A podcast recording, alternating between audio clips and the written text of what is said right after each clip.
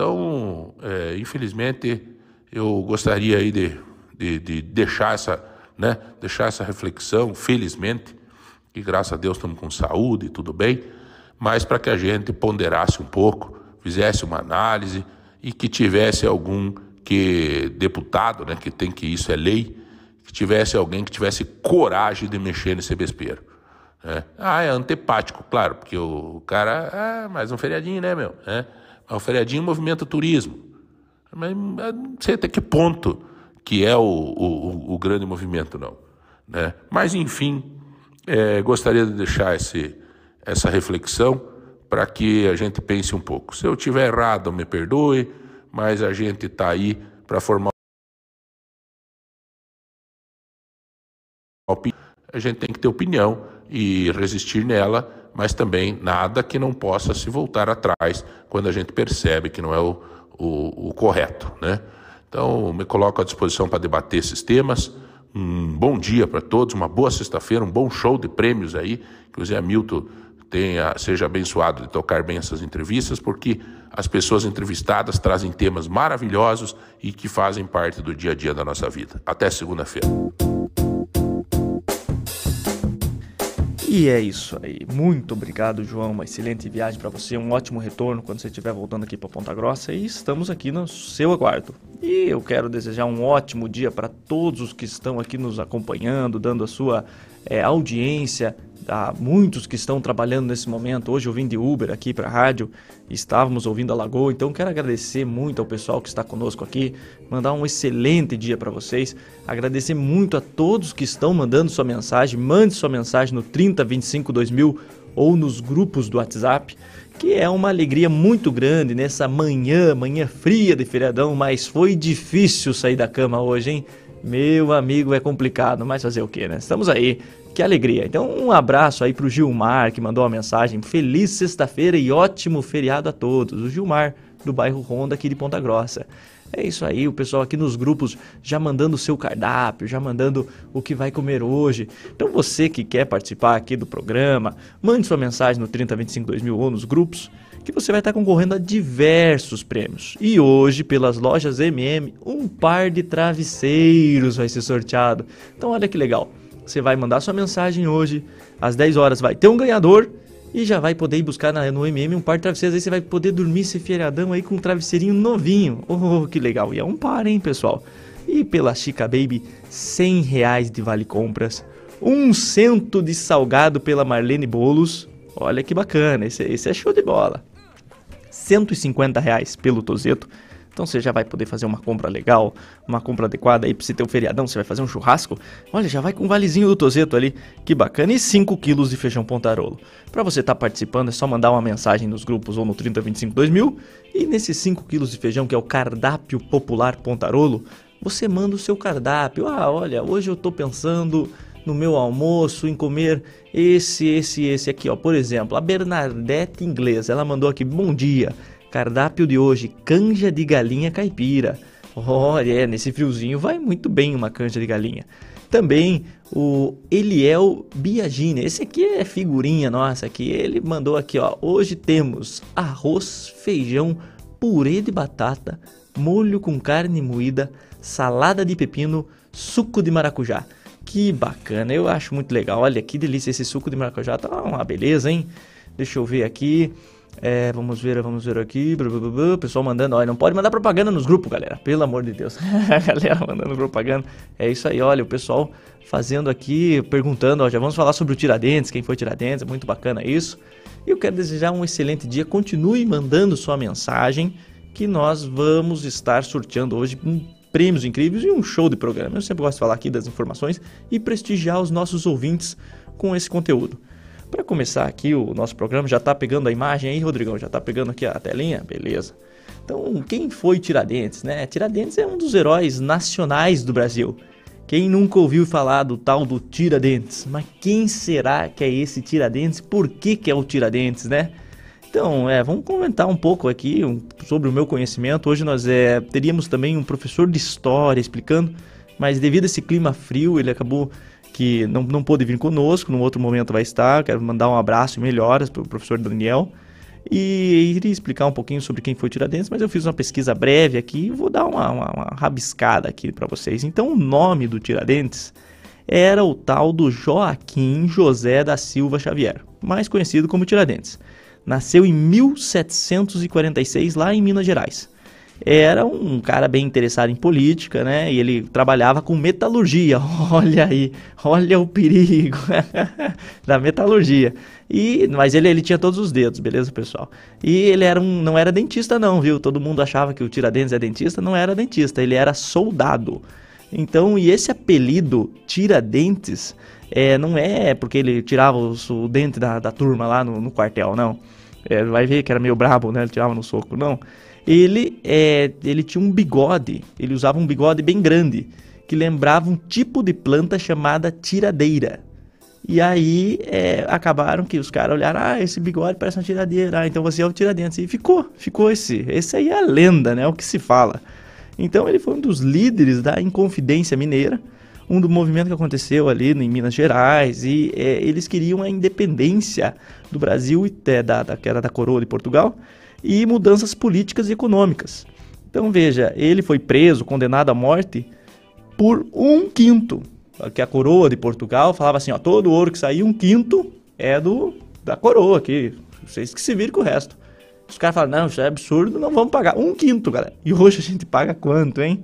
Então é até um. Eu acho que é importante esse feriado assim, para um momento de reflexão nossa, que o Brasil, com essa carga tributária tão grande que a gente tem, que pelo menos os nossos gestores públicos possam fazer o que está na função deles, gerir melhor o recurso público.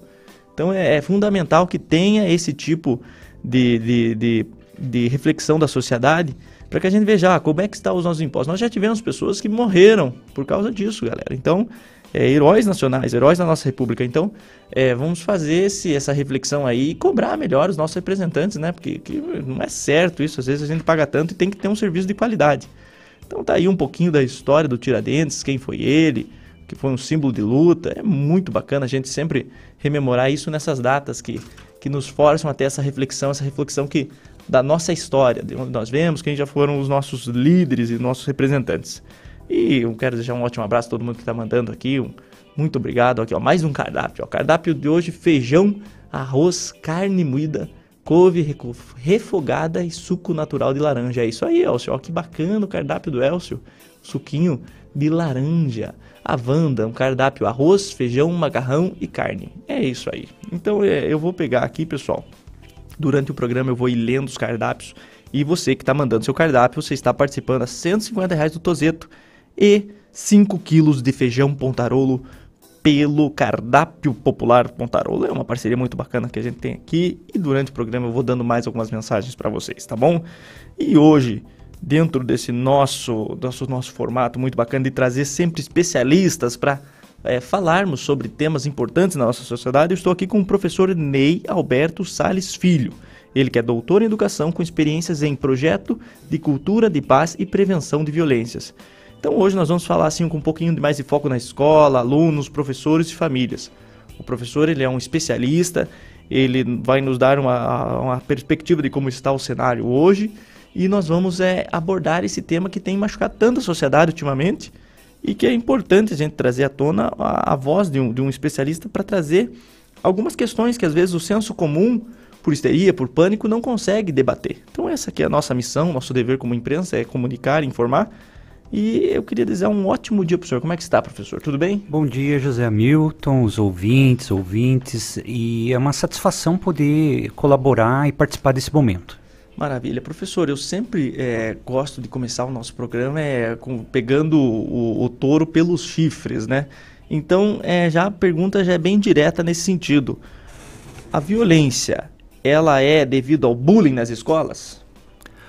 Uma parte dela é sim, José Milton, e eu acho muito importante, especialmente as mães, os pais, os familiares que estão ouvindo nesse momento, que uh, a gente não pode assim ter respostas simples para problemas complexos. Sim. Então é importante entender que a violência ela tem vários fatores. E, e como você perguntou do bullying, Uhum. vou te, te falar assim mais ou menos por dados. Ok. Os estudos, eles têm um, um marco muito forte, estudo sobre atentados e violência Uhum. na escola, um estudo a partir de- do ano de 2002, Certo. que foi aquele atentado em Columbine, nos Estados Unidos, Então, numa escola, né? Em 2002 teve um atentado nos Estados Unidos. Isso. E a partir dali começa estudos. Começam os estudos Ok. com mais característica de atentado. Anteriormente, havia uns estudos sobre violência, mas não com esse foco tão grande. Sim. E o que aconteceu? Historicamente, pela série histórica de estudos, principalmente dos Estados Unidos, se tinha ali dos anos 60 até os anos 2000, é, 80%, praticamente 80% dos atentados era por conta de bullying. Uhum. Alguém sofreu uma violência, os alunos, etc. Tal, eles iam lá para fazer uma vingança na escola. Isso. Esse era o perfil. E aqui no Brasil, olha que, que, que dado interessante. A gente tem, os estudos apontam que de 2002 até 2022 foram 20 ataques às escolas, com essa característica, Sim. ataques que, que aconteceram e que deixaram vítimas. De 2002 até 2022. 2022, até o final de Isso, 2022. Entendi. Agora, um, um por ano, se for colocar assim. às vezes, às Uhum. vezes com intervalo de dois a três anos. Entendi. Mas olha uma questão que é importante a gente entender. É, esses atentados eles aconteceram mais espaçadamente, Uhum. eventualmente com efeito contágio, quando a mídia mostra muito alguma coisa e daí acontece mais próximo. Mas só no segundo semestre de 2022 foram sete desses 20. Então vejam como mu- alguma coisa mudou. Então no Brasil também tinha muito a ver com bullying Certo. nos primeiros anos, na primeira década do século XXI e até a metade, mais ou menos, da segunda década do século XXI, e essa questão começa a mudar. Ela começa a fazer alguma coisa que faz parte do cenário, do cenário internacional, que é jovens, internet, discurso de ódio, eh, muita misoginia, né? Essa questão da Então, violência então, contra conforme as redes sociais vieram, mudou. a configuração vai mudou. mudando. Antes era o tal do bullying, antes era quem sofria violência na escola. Era só o bullying, era o agora bullying. é associado a esses outros fatores. Entendi. Porque os jovens eles vão encontrando na internet, especialmente nos jogos online, Uhum. eles vão encontrando grupos que se xingam muito, Sim. tem muito preconceito, são racistas que falam na hora do jogo. O que para muita gente, eu acho isso importante para os Claro. ouvintes entenderem, que a gente não pode falar assim, isso é mimimi. Uhum. Por exemplo, a questão do bullying, né? A gente escuta muita gente falando assim, ah, mas no meu tempo era assim e eu eh, nunca fiz nada, É, né? Até, Mas- até às vezes como se fosse algo positivo. Por Exato, exemplo, ah, eu sofri bullying e exato. me deixou mais forte. Agora É. ninguém me de- destrói mais. Exato. Isso é a exceção. Se a pessoa não fica Entendi. violenta, é exceção. A regra é, se você sofre alguma violência na tua infância, então e os dados também apontam, além do bullying, esses jovens que cometem os atentados, eles têm algumas características. Primeiro, mai, né, grande maioria, totalidade, homens, meninos, Aham. né, de 10 a 25 anos. Então tem, é, agora Tem o senhor todo está um me perfil. passando um perfil. Um perfil. de quem. É, isso é o do agressor. Dos estudos, do, do- isso. Do que faz o atentado. Exato, exato. Ok. É, vejam só, é, então tem esse perfil, Aham, tem um perfil. isso no certo. caso do Brasil, principalmente. Uhum. Eles... ah, Homem de. Qual que é a Homens idade? entre 10 e 25 Ok. anos, é, quase a totalidade também brancos. Sim. Então são meninos, homens, né, barra homens, adolescentes brancos. tá bom. Então aí a gente já começa a ter algum, alguma coisa para a gente ter um caminho para entender a situação, né? Que estão nas redes sociais, que tem histórico de violência doméstica em casa, Uhum. ou sofrer violência doméstica, ou presenciar violência doméstica contra alguém da família, contra a mãe, contra a Então irmã, é um etc, problema que começa em outro problema Exato. social. Então, que escuta muito aí. discurso de ódio, principalmente ódio destinado a tudo que não é o homem branco, né? ou seja, discurso de ódio contra mulheres, contra eh, o racismo, a xenofobia, né? achar que pessoas de um estado são melhores que a de outro, achar que as Entendi. mulheres são inferiores, achar que a população LGBT ela é inferior. Uhum. Então, quer dizer, tem várias coisas nesse combo que vai gerando aquilo que a gente diz que é um, um- um- um caldo violento. Entendi. Não, não que isso seja ali que todos que sejam assim vão fazer, mas isso é o que todos que são as, Exato. é um, é um grupo em comum. É um grupo em comum. grupo. Uhum. E daí o que, que aumenta nos últimos anos? É porque esse grupo antes ficava ali, não tinha muito com quem trocar ideia. Com a Entendi. internet, eles vão para o submundo dos jogos. E daí ali, quando eles. E o submundo de jogos, eu tenho filhos que jogam Ok. também, né? Uhum. O problema não é esse necessariamente. É que quando eles detectam esses grupos que estão por aí, esses grupos que vão cooptando. Esses grupos mais radicais que vão cooptando os adolescentes, eles veem que aquele adolescente xinga muito, ele é meio solitário, o mundo dele é só na internet, só nos jogos, tá toda hora ali eles começam a chamar, ah, vamos entrar aqui num Telegram, vamos entrar num grupo aqui, vamos entrar num grupo lá, um Discord, e daí eles vão criando isso, e eles acolhem. Então esse adolescente que não é ouvido na família, não é muitas vezes ouvido em outros espaços da sociedade, se Certo. sente inferiorizado, etc., ele passa a ter uma sensação de pertencimento nesses grupos de ódio. Aham. Não, é o que eu vejo assim quando nós comentamos é que o, o que às vezes a sociedade olha hoje, ah, é o bullying, é o bullying. Então o bullying já é coisa do passado. Ele está é junto. mais- É, não, ele, ele é bem presente, mas Uhum. eu digo que ele tem outros espaços. Isso, não é ele mais sozinho. Ele com o discurso de ódio Exato. faz esse o- Potencializa. potencializa esse Potencializa. caos social que a gente vive.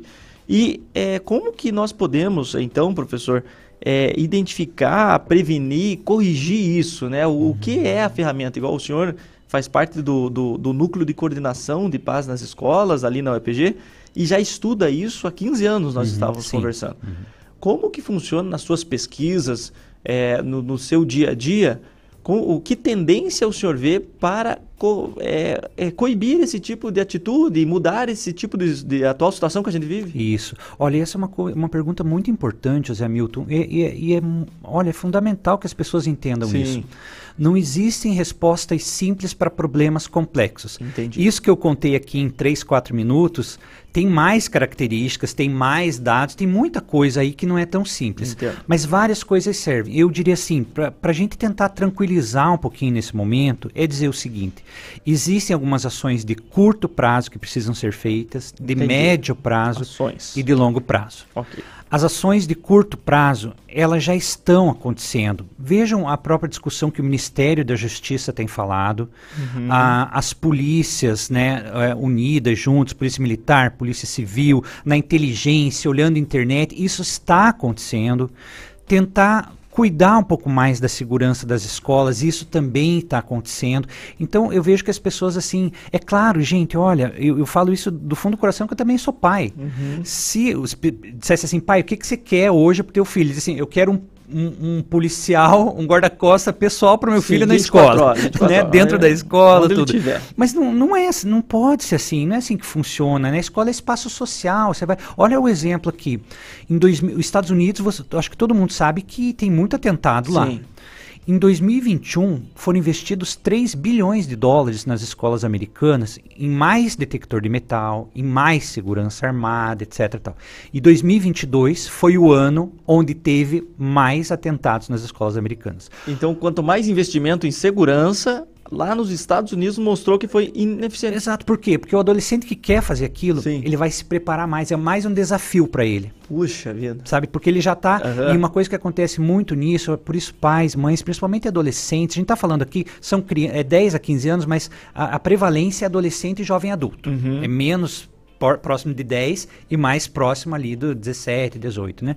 Então, é, os filhos, eles ficam solitários, não tem diálogo, a família também muitas vezes não quer. Não é só dizer assim, filho, não faça isso, ou filho, vai lá e reze e pronto. Não, é o acompanhamento diário da família Entendi. a família que, que quem tiver próximo, o pai ou a mãe, se são no caso separados, né? Eu costumo dizer assim que não é grande a família perfeita, é a família possível. Porque a gente fala assim, a família desestruturada. Às vezes você tem uma família que no, no, no, no Instagram tá bem bonita, pai, mãe, mas que não tem diálogo, há muita violência interna. Então cada um precisa pensar assim, o que, que a gente promove? Então, a ação direta Ok. de começo é, é cuidar da questão da violência, da inteligência, das redes sociais, etc. Tal. Isso já está sendo feito. Médio e longo prazo. Embora as escolas já começaram e muitas escolas já têm projetos de cultura de paz. Aqui em Ponta Grossa, a gente já tem parceria com a Secretaria de Educação já faz 3, 4 anos, num projeto chamado Formação Humana, que atua junto com o ensino religioso de forma laica, né, para ensinar valores humanos e refletir sobre a vida, tal, das crianças já pequenas.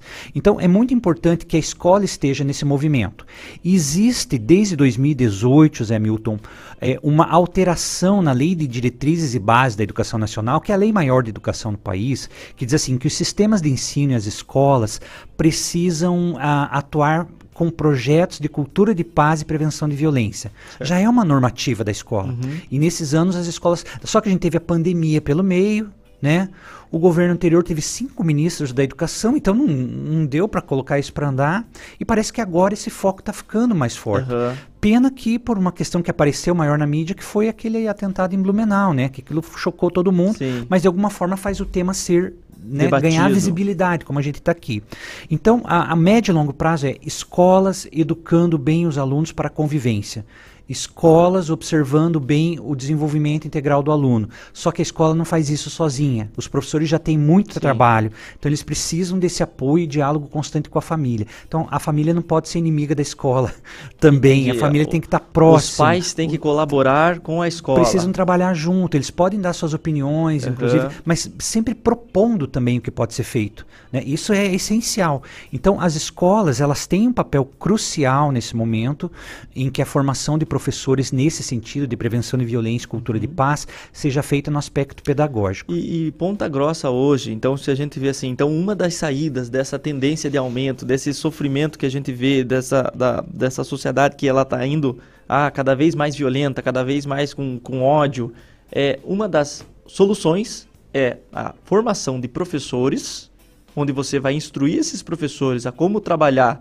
valores humanos com as crianças, com os adolescentes, para que isso vire um movimento de cascata. Isso. Essa é a solução. Valores humanos, direitos humanos, uhum. para entender também diversidade, a importância do respeito à diferença, aprender como mediar conflitos, né, como dialogar com outros sem chegar na violência. É, hoje, é. hoje é muito difícil, por exemplo, assim, é, a gente vê muito, é muito fácil pelo uhum. WhatsApp, um comentário isso. que você faz maldoso ali porque você está protegido por uma tela. Exatamente. Entende? É o mesmo princípio que leva ao limite esses adolescentes na criminalidade. Entendi. Né? Então vejam, há, há, um processo e as escolas já têm feito isso, uhum. porque a partir dessa lei de 2018, o, a, os, os, sistemas de ensino de vários estados brasileiros já se articularam, muitos municípios já se articularam. A questão fundamental é que isso não está em larga escala ainda, porque é um processo.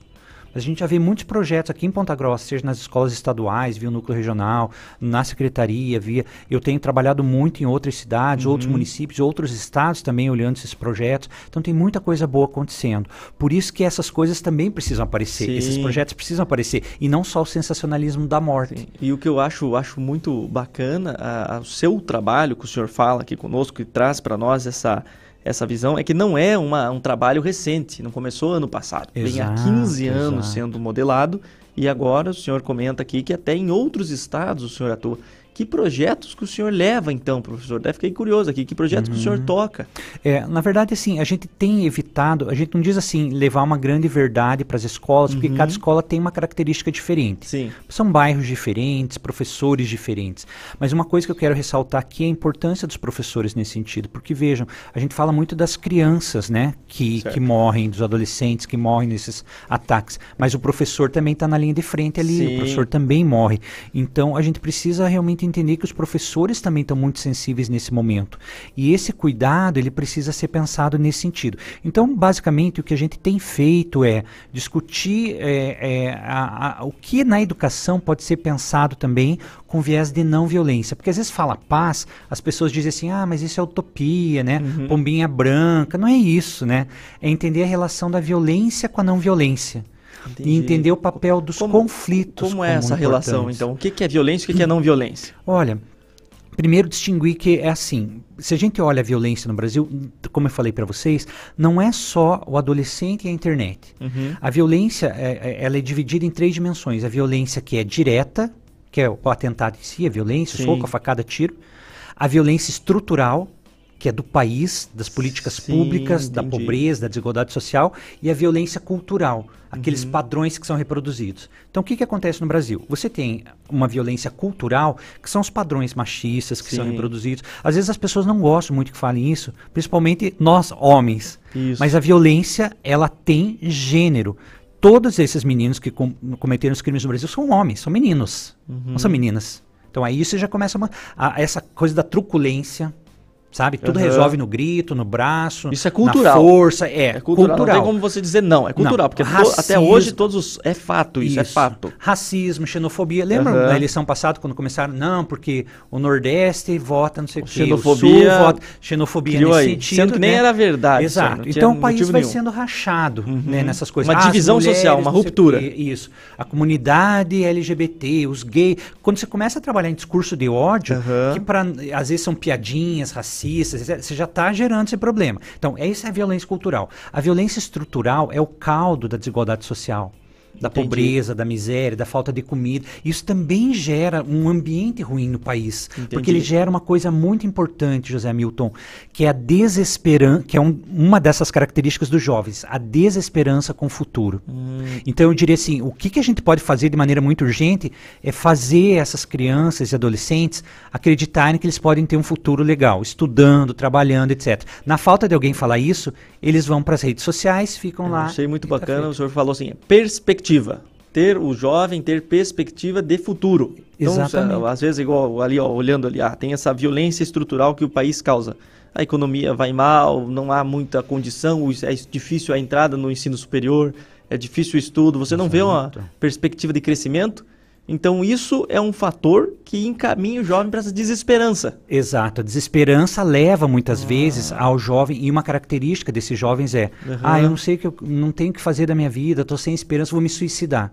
E daí o que, que esses grupos na internet fazem? Sim. Ah, já que você vai se suicidar, leve gente junto. Nessa, nessa manipulação Exato. dentro é, de um, da- discurso de ódio embutido É. ali. Então, eu, eu diria assim que vale muito a pena. E olha, e, e quero insistir nesse ponto, José, Aham, José Milton. claro. Os professores têm se desdobrado na educação. Uhum. Porque os alunos falam assim, ah, por que, que a- a- os alunos também. Os alunos estão envolvidos com TikTok, com internet, vamos dizer, na média. Os adultos Aham. também, né? Os alunos. Ah, a gente então, quer dizer, horas, horas é, e horas. daí lá. a escola parece que é uma coisa chata, etc. mas os professores têm feito muita coisa para tentar segurar essa questão de esperança, Uhum. disposição para o futuro, etc. Mas essa, isso precisa reverberar na família também. Sabe, não é o, o pai só ficar olhando o celular do filho, só olhando a mochila do filho, ou só dando ordem para o filho fazer isso ou aquilo. Tem que sentar, olhar no olho, trocar ideia, bater papo sobre a vida, falar do futuro, porque muitos desses jovens, não- eles assim, o que, que eu vou fazer? Sim. O mundo tá cheio de possibilidade, e daí ele fica perdido, e daí... E até uma questão assim, é que eu, ouvindo o senhor agora, eu penso assim, ah, beleza, a escola, ela está fazendo o papel de formar os professores, mas a educação é uma coisa integrada. O senhor mesmo disse aqui, é um Exatamente. papel entre escola e pais. Não seria o caso também de começar um projeto da escola, fazer uma, um curso, alguma coisa com os pais? Para falar assim, ó, seu filho ele precisa desse atenção, Uhum. seu filho nessa idade vai passar por essas fases, porque os pais não foram educados Isso, desse jeito. Exato. Então, por exemplo, se eu olhar a educação dos meus pais com a educação que eu tive, é completamente diferente. Na, na época do meu pai tinha palmatória. Uhum. Professor, né, não, não, igual na minha época já não. Na minha época o professor não podia mexer com o aluno. Então, é, tem, tem muita diferença aí. Será que o pai não, os pais que, que quiserem não podiam é, ter um acesso a esse tipo de informação? Sim, sim, sim. É, isso já é um fenômeno que vem acontecendo de alguns anos para cá. Ainda Uhum. em pequena escala, se a gente pensar assim, mas como um processo de mudança, porque as escolas têm oferecido projetos e têm chamado, só que os pais também ainda não têm o hábito. Ah, assim, ah, eu vou na reunião para quê? Para falarem mal do meu filho. Na hora que ele vai na reunião, ele vê É. que eles estão incentivando o filho também, eles estão falando. Então eu, eu diria, olha, pais, mães, enfim, familiares, é, nunca deixem de, de investir, de olhar nos olhos, de ouvir seus filhos, independente da idade. Porque a gente acha assim, ah, ele já está lá no quinto ano, no sexto ano, foi para a escola do estado, Sim. já não precisa. Não, ele precisa sim, porque as referências são essas referências. Na falta dessas referências próximas da família, ele vai buscar outras referências, né? Então, por exemplo, o fato da gente estar falando aqui hoje, né? ah, ah, e é uma fala assim que parece que assim, nem deveria a gente falar tanto do perfil dessas coisas, Isso. mas precisa porque as pessoas precisam saber melhor também sobre Aham. isso. Mas olha, um fato muito importante que já aconteceu no Brasil a partir de Blumenau foi que a mídia diz assim, não vamos mais mostrar isso, Isso. por causa do efeito contrário. Uma se- mudança de regras editoriais. Até aqui, Perfeito, aqui nós não, não perfeito. comentamos, não damos crédito, não Então falamos é- nada. é nós falamos sobre a mídia, situação. É mídia, é, é- é o policiamento, é a família, é a educação, é um diálogo interreligioso, por exemplo, sem fundamentalismo, Sim. porque o fundamentalismo religioso tem causado violência também, é uma diminuição de preconceito e violência familiar. né? Então é olhar muito, insisto, o papel do homem no sentido de é, não deixa de ser homem ou masculino é, se deixar de ser violento. Não é associado. Uma coisa tem nada que ver com a outra, a né? Então tá a gente junto. tem coisas assim que a sociedade está em movimento, viu, José Milton? E eu acho que as pessoas precisam entender que a gente está em 2023, século 21 e tem tipos de violência e formas de conviver que não podem ser mais aceitas, é, né? Eu acho que é excelente essa conversa com um especialista para nós termos esse tipo de interação. Igual nós temos aqui ótimas mensagens. Quero agradecer a todos que estão enviando sua mensagem, elogiando o programa. Agradeço muito essa participação. E é, eu gostaria de abordar aqui, aproveitando o seu conhecimento, professor, como que nós, nessa era digital, nessa era dos jogos, entendeu? Que o, o adolescente, e não, é, não, não dá para ser hipócrita aqui. Eu tenho meus sobrinhos em casa ali, e tenho uma minha sobrinha que ela tem a mais velha, tem 10 anos, é celular o dia todo, é celular o dia todo, é, é na videochamada, é ali no WhatsApp, uhum. no grupo dos amigos, é uma paparada, é conversa, conversa, conversa, que parece que tem 50 pessoas ali no quartinho dela. E a gente deixa, porque ah, tá conversando com os amiguinhos, só depois, ó, vem almoçar. A gente tá, já fez a tarefa, a gente cobra nesse sentido. Aí os pequenininhos, os pequenininhos é no, no celular ali. Só que a gente controla porque ele, ele tem muito medinho, ele não consegue ver vídeo de monstro, uhum. ele tem medinho. Mas então, não dá para você ser hipócrita e falar, ah, não, não acontece, na minha casa não acontece. Como é que você faz, professor, hoje nessa era digital, para porque assim é uma outra geração que teve o contato com o celular. Eu não, eu tive celular quando eu tive 15 anos, uhum, eu tenho um celular. Isso. E ainda é o era aquele da, jogo da cobrinha, tijolão. e aí a, hoje já não, a minha sobrinha ela tem um celular bom, bacana, já faz tudo que ela quer ali. Como é que você faz com esse jovem, essa, essa criança, criança uhum. Que está tendo contato com o mundo, com o mundo, Isso. o mundo todo na palma da mão? Uhum é, o certo é tirar o celular dela? Olha, também não existe uma grande receita, mas algumas coisas importantes. E quando a gente trabalha com famílias, a gente tem falado uhum. muito isso, porque eu também tenho filhos que são jovens, adultos, adolescentes, Sim. né? E é uma ingenuidade a gente achar que não vai olhar, não vai mexer, não vai ter acesso. É, é, é a primeira coisa, a gente precisa Sim. reconhecer a realidade. Segundo, eu digo assim, pais, mães, tios, tias, enfim, quem educa, né? Uhum. Avó, quanto tempo vocês ficam no celular. Ixi. Né? E não os jovens. É, é uma, uma outra situação. É outra visão, né? E, o tempo que vocês estão ah, no celular, vocês estão conversando com os filhos ou o filho também está no celular? Entende? Então, é, eu, eu, eu, não vejo assim nada muito radical, né? Uhum. Tipo, jogar o celular. Mas. Proibir o acesso. É, eu, eu, diria assim: precisa ter mais tempo de confiar no filho. Entendi. Olha, eu. eu e não, por isso que eu digo, não é receita. Né? Meus filhos, eu, a gente sempre procurou conversar o máximo possível. Uhum. Até por conta desse, dessa nossa ligação, eu uh, fico meio constrangido de pedir para mexer nas coisas deles ali. Entendi. Mas eu vou também sentindo. Eu acho que nesse momento eu posso confiar. Enfim, se eu sentir que tem alguma coisa. Agora, essa é a grande questão. Como que você sente isso, né? Quanto mais uhum. tiver proximidade do Sim. teu filho. Agora, se o filho chega, cada um vai para um lugar, um vai para o quarto, outro vai para a sala, o outro é. fica na televisão, o outro fica. Daí vai ficar difícil mesmo. Porque daí é um problema que a gente está falando aqui mais especificamente da violência, uhum. mas é um problema geracional Isso. e dessa segunda década do século XXI.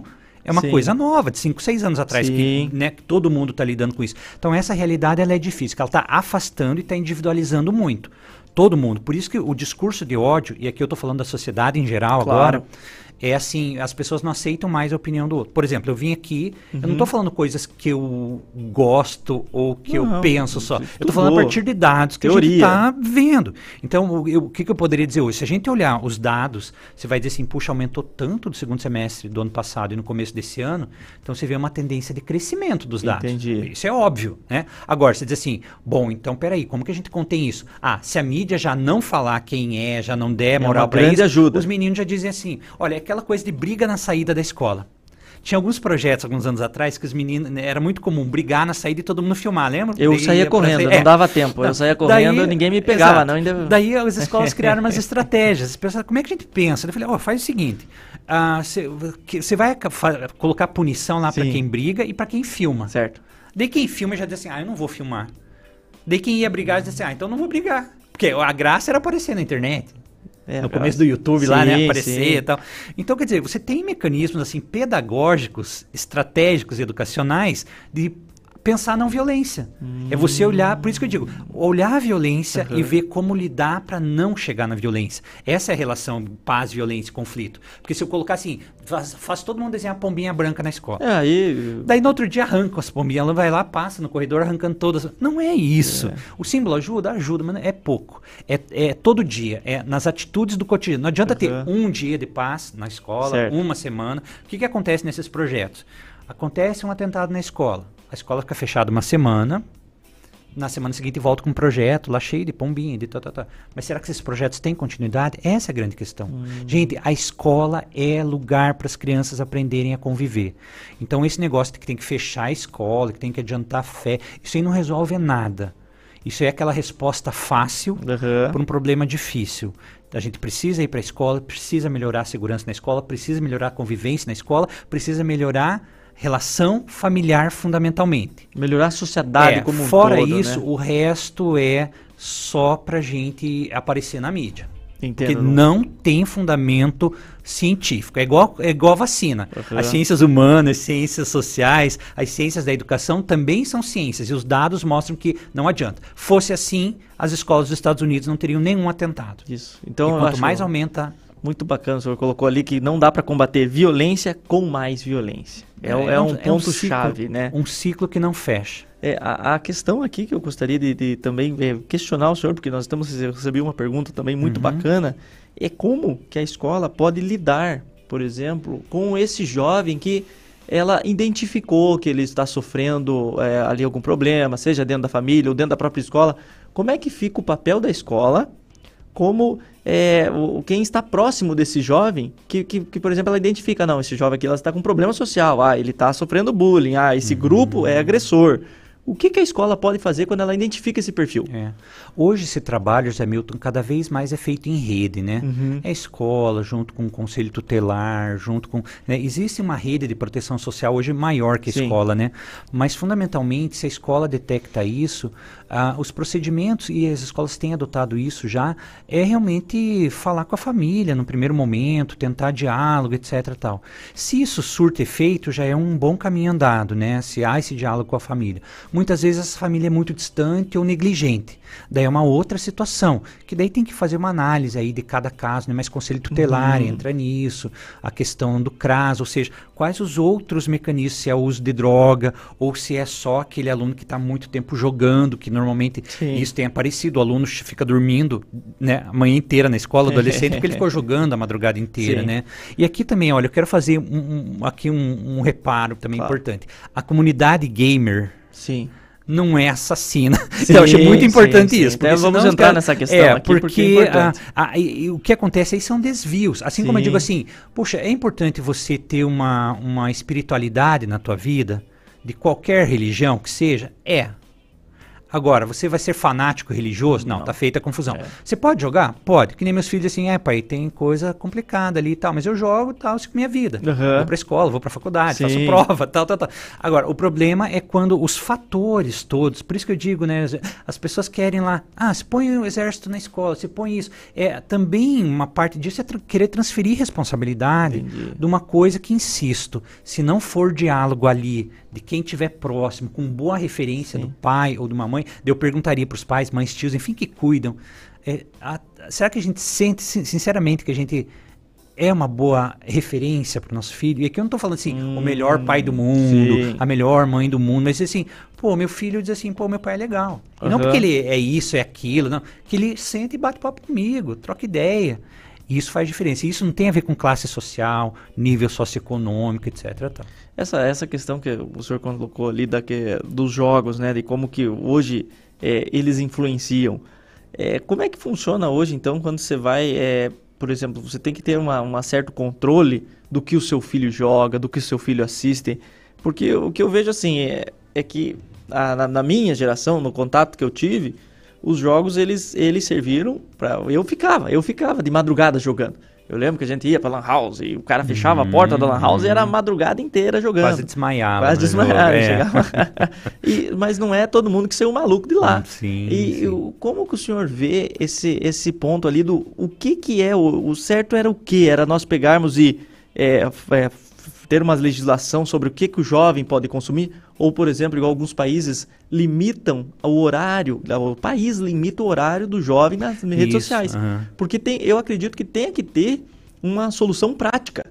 Porque você não, não tendo uma solução prática, você está enxugando gelo. Isso, isso. É, todas essas, essas tentativas, elas são feitas e ainda o tema é muito novo, Sim. né?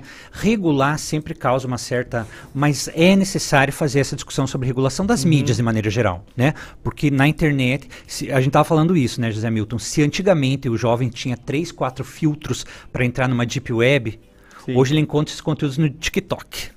Muitas vezes, É. no Twitter, onde ele entra, ele vai achar qualquer coisa que é proibida para menor Uhum. Tá ali, tá a dois, três cliques É. dele. Então, é, há que ser, ser feita assim, uma regulação forte da mídia, que tem sido discutida no Brasil e agora com mais força.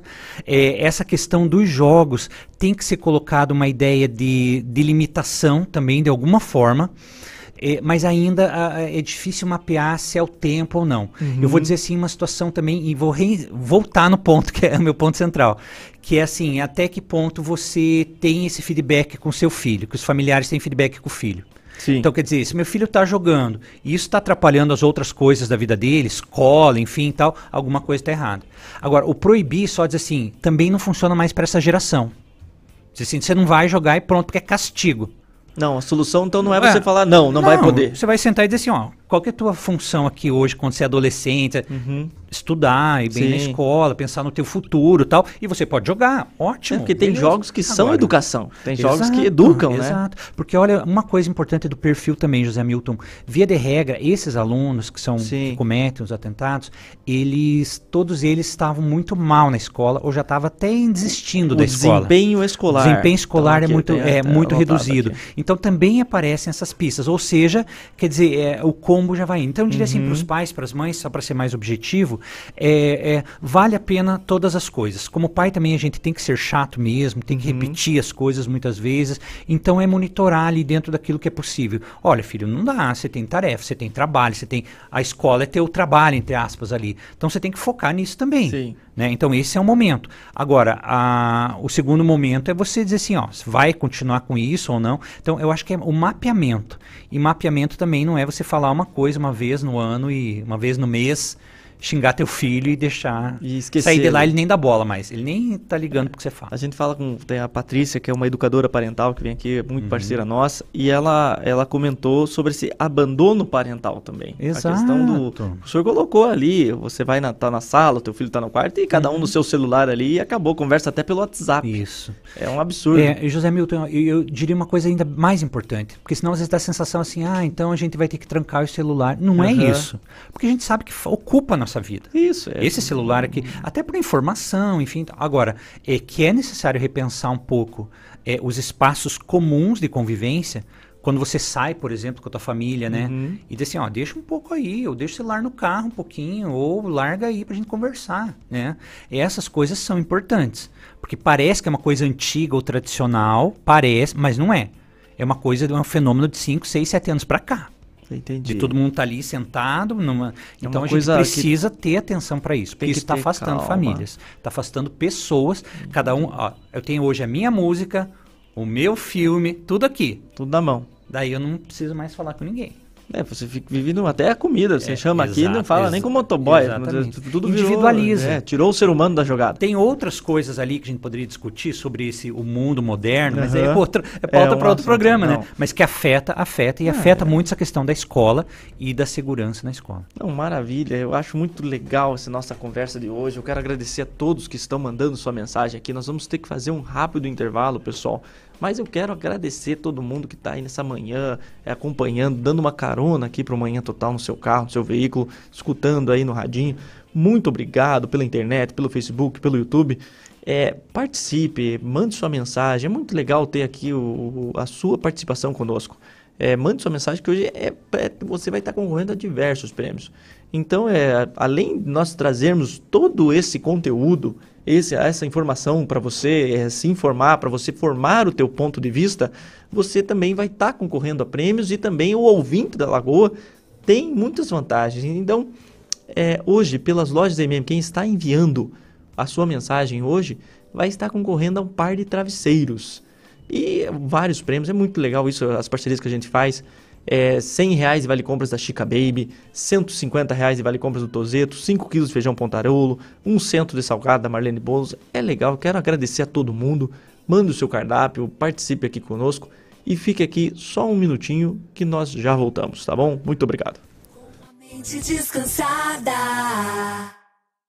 ouvindo FM Lagoa Dourada. Abril é o mês com maior incidência de dengue em nosso município. Por isso, faça sua parte e combata os focos do mosquito. Não jogue lixo em locais inadequados. Deixe garrafas e recipientes com a boca para baixo. Mantenha lonas de coberturas sempre esticadas e ajude a proteger Telêmaco Borba. Para ninguém morrer, o mosquito não pode nascer. Contamos com você. Prefeitura de Telêmaco Borba. Uma nova cidade a cada dia. Lagoa Dourada FM. Lagoa Dourada FM futuro começa aqui. Quando você doa o seu imposto de renda para o Hospital Pequeno Príncipe, sabe o que acontece? Você deixa a vida de muitas crianças mais colorida. Doe seu imposto de renda e ajude o maior hospital pediátrico do Brasil a continuar salvando a vida de milhares de crianças e adolescentes de todo o país. É fácil e não custa nada. Acesse doepequenoprincipe.org.br e faça sua doação. Apoio Rádio Lagoa Dourada FM. Loba.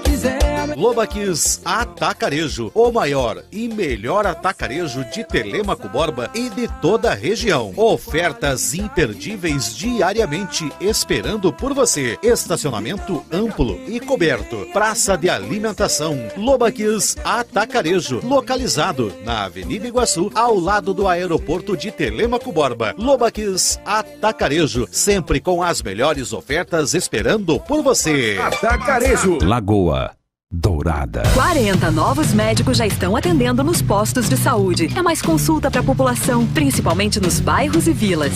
O programa de reformas das unidades de saúde continua. 30 ficarão prontas até dezembro. Em 2024, mais 15. Na pavimentação, 30 pontos da cidade estão recebendo asfalto novo. E no campo, 12 milhões de reais estão sendo investidos na manutenção das estradas rurais. investe, trabalha. Aqui é Prefeitura em ação. Ponta Grossa 200 anos anos, trabalho sério. Abra uma poupança. Poupe, poupe a beça. São milhões em prêmios. Entre nessa festa. Poupe bem, nos créditos, poupe sem parar. Poupe bem, nos créditos, pra poder ganhar. Promoção Poupança Premiada Sicredi. Traga a sua poupança pro Sicredi e concorra a 2 milhões e meio em prêmios em dinheiro. Tem sorteio toda semana. Sicredi, gente que coopera cresce. Confira o regulamento em poupança premiada sicredi.com.br. Lagoa Dourada FM. Aqui tem cuidado. Você já conhece o plano assistencial Funerária Monte Alegre? Cobertura familiar completa, clube de descontos, médicos, dentistas, exames, estética e muito mais. Associe-se já no 3273 1822. Plano assistencial Funerária Monte Alegre. Participar da dor alheia é um ato de responsabilidade e amor. Funerária Monte Alegre. Juntos pela vida.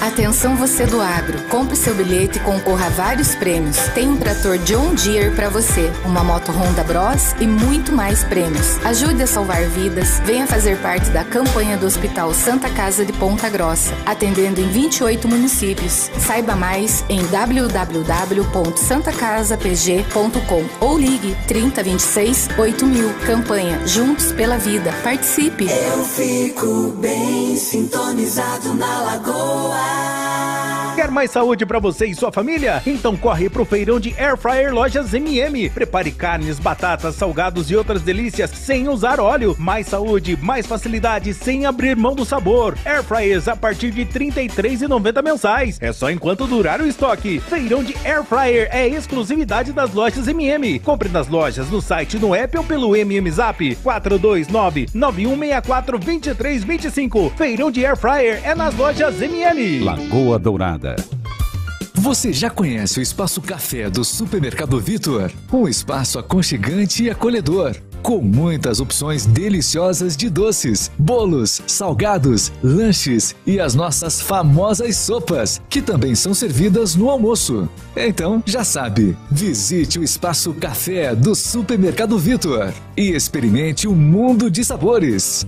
Ser feliz é estar supermercado. Quem não gosta de barulho? Lagoa Dourada FM. A Copel tem um recado para você que é produtor rural. Cuidado ao operar máquinas altas perto da rede elétrica. Estacione sempre longe dos fios e nunca retire os estais que sustentam o poste. Se encontrar fio baixo ou outra situação de risco, ligue para a gente. Trabalhando em segurança e com a parceria da Copel, você só vai colher sucesso. Copel, por energia. Paraná, Governo do Estado. Lagoa Dourada. Sintonize. Vai viajar? Não fez revisão no seu carro? Então ligue agora, 32251074. Débora e Osnildo Soluções Automotivas. Revisão, serviços de injeção eletrônica, troca de óleo e muito mais. Carro estragou? Débora e Osnildo consertou. Serviço de qualidade, preço justo e você ainda parcela nos cartões. Débora e Osnildo Soluções Automotivas. Seu carro em boas mãos. Praça de Túlio Vargas, 174, Nova Rússia. Rádio Lagoa Dourada. Aqui as dívidas estavam sem controle nenhum. Caos. Aí resolvi entrar no App BB. Lá eu consegui renegociar tudo com até 120 meses para pagar e com até 15% de desconto nas taxas. Baita negócio! Rápido, fácil e 100% digital. Agora, agora tá tudo sob controle. Entra no App BB e sai das dívidas. Banco do Brasil, para tudo o que você imaginar. Ofertas disponíveis até 30 de abril de 2023.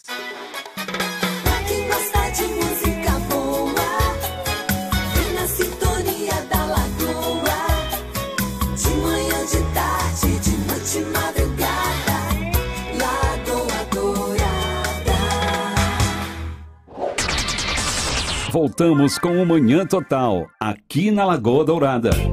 E é isso aí, eu quero agradecer a todos que estão aqui na audiência, dando uma carona aqui para o Manhã Total no programa, muito legal, eu, muito obrigado, a audiência de vocês é muito, essa participação, essa interação com o público é uma motivação que vocês não têm noção. Eu quero desejar aqui um abraço para todos que estão nos ouvindo, o Jorge do Coloda, ele mandou aqui do Roxo Rois, Jorge Coloda do Roxo Rois, mandou o seu cardápio, ó, ele vai estar com hoje é arroz, feijão, carne moída e abobrinha. Olha que legal, Jorge. Ô, cara, olha, hoje, hoje meus pais viajaram e não tem, eu não sei fazer almoço. Acho que eu vou ir na casa de alguém aí, hein?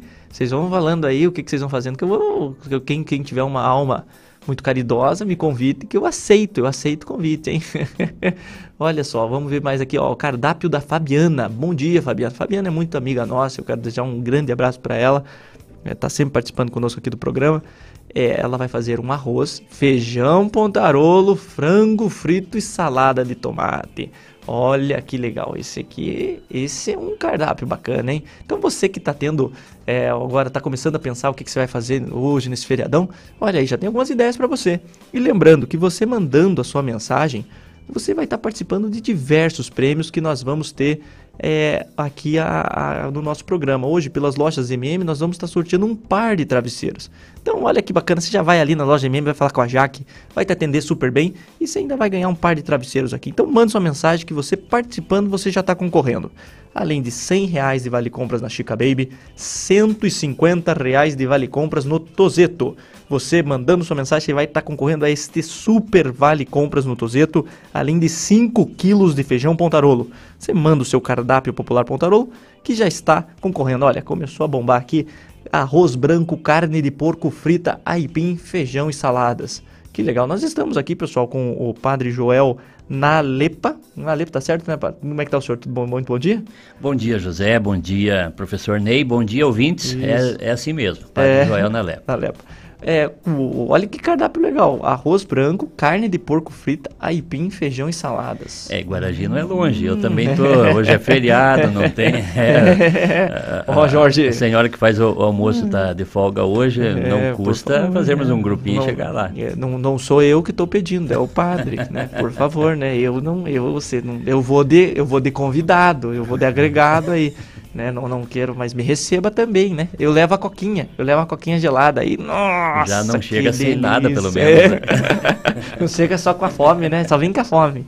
Não, mas é você que está nos acompanhando, participe, que são vários brindes, além de um cento de salgado da Marlene Bolos, excelente confeiteira, excelente, que faz salgados ali. Ela, ela trouxe aqui um bolo maravilhoso para nós. Então você que está pensando fazer uma festa, eles têm kit festas ali na Marlene Bolos. A gente manda aqui o contato deles no grupo. É muito bacana essas parcerias e os nossos são nossos ouvintes. Então prestigie os nossos ouvintes é, aqui da Lagoa, comprando um salgado ali da Marlene Bolos. Eu quero também deixar aqui um recadinho para vocês dos nossos parceiros. É, é muito é, legal as parcerias que nós temos aqui. Por exemplo, a Chica Baby. A Chica Baby, o ouvinte da Lagoa Dourada, ele tem 20% de desconto. Então você que é ouvinte da Lagoa, você pode estar tá, é, é, indo lá na Chica Baby, fazendo, comprando o que você precisa ali. Ele vai ter a coleção inverno agora que esse frio que está chegando. E você falando a palavrinha mágica, sou ouvinte da Lagoa, você já ganha 20% de desconto. Você já vai ser além do atendimento, da comodidade, porque eles têm um estacionamento ali, é muito fácil chegar. Você já vai estar é, tendo esse desconto, essa canja que é só para ouvinte da Lagoa Dourada. Então ali já tem a coleção de inverno, roupa de meia estação, toda a loja até 12 vezes nos cartões, vai ter cadeirinhas de carro, é, mamadeiras, chupetas, brinquedos, pessoal, é muito legal. Então você que é, vai estar tá mandando essa mensagem está concorrendo também a 100 reais de vale compras ali. Então toda a loja é, com o Pro ouvinte Lagoa Dourada está em 20%. E é, o preço é bom ali, o pessoal tem um atendimento, o Igor, a Chica, são pessoas incríveis. E é legal a gente dar uma priorizada nessas pessoas que são é, que fazem acontecer o comércio local na nossa cidade. A gente fala tanto aqui, vem representante da CPG, vem empresário. O fomento do comércio local é muito importante. Estava com uma reunião com o Gilmar Denk, que ele é o coordenador aqui da CPG, e ele falou assim, ó, José, a cada um real que é gasto no comércio local da cidade, são sete reais que giram na economia. Então, a importância de você gastar aqui o, o, que você ganha, comprar aqui no lojista. E às vezes assim, ah, na internet é mais barato. Não, mas vai e conversa. Fala aqui, olha, tô com esse aqui, ó, olha aqui essa promoção, ó, você não faz um preço melhor? Negocia, porque a diferença é o humano. E nós estamos nessa sociedade que o ser humano está ficando de lado. Então vamos priorizar aqui, o comércio local é o que traz empregos, é o que gira a economia, é o que faz acontecer Ponta Grossa. Tem que valorizar e eu quero dar um recadinho aqui dos parceiros nossos da Toyota Barigui também, nessa mesma linha, nesse mesmo pensamento.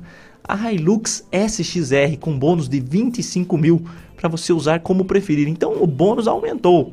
A gente vê aqui que legal essa parceria aqui que o, João fez com a Toyota. Isso mesmo, são 25 mil de bônus. Aproveite também Corolla e Corolla Cross com bônus de 10 mil na avaliação do seu usado ou taxa zero, você escolhe.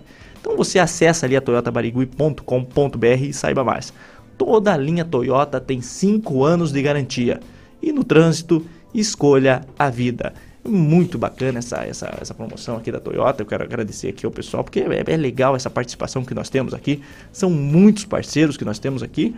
E além de toda essa informação, esse conteúdo, essas parcerias que nós temos, nós temos um show de programa com excelente conteúdo é, nós estamos aqui com o professor Ney Alberto Sales Filhos, ele que é doutor em educação com experiência em projetos de cultura de paz e prevenção de violências.